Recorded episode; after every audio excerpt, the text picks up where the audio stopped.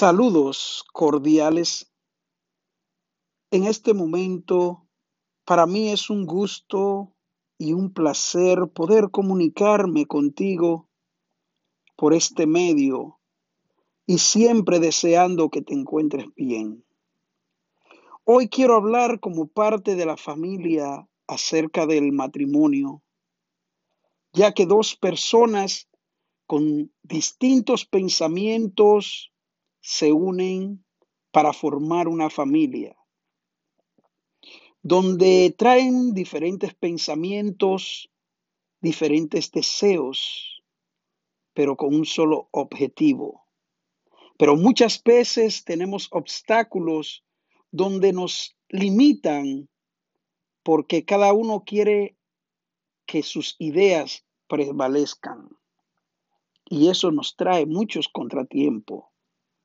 Pero hoy quiero darte algunos consejos de cómo mantener una relación saludable. Y es siempre la comunicación, comprenderse, entenderse y sobre todo dejar de lado el orgullo. Que cuando hayamos fallado o ofendido, ser capaces de poder pedir perdón.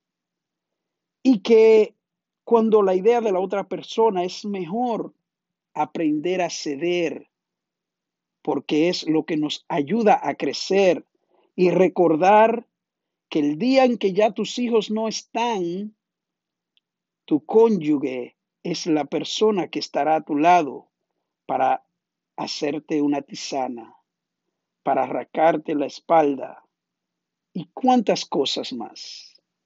Pero que Dios nos ayude en este día y te bendiga de una manera extraordinaria. Bendiciones.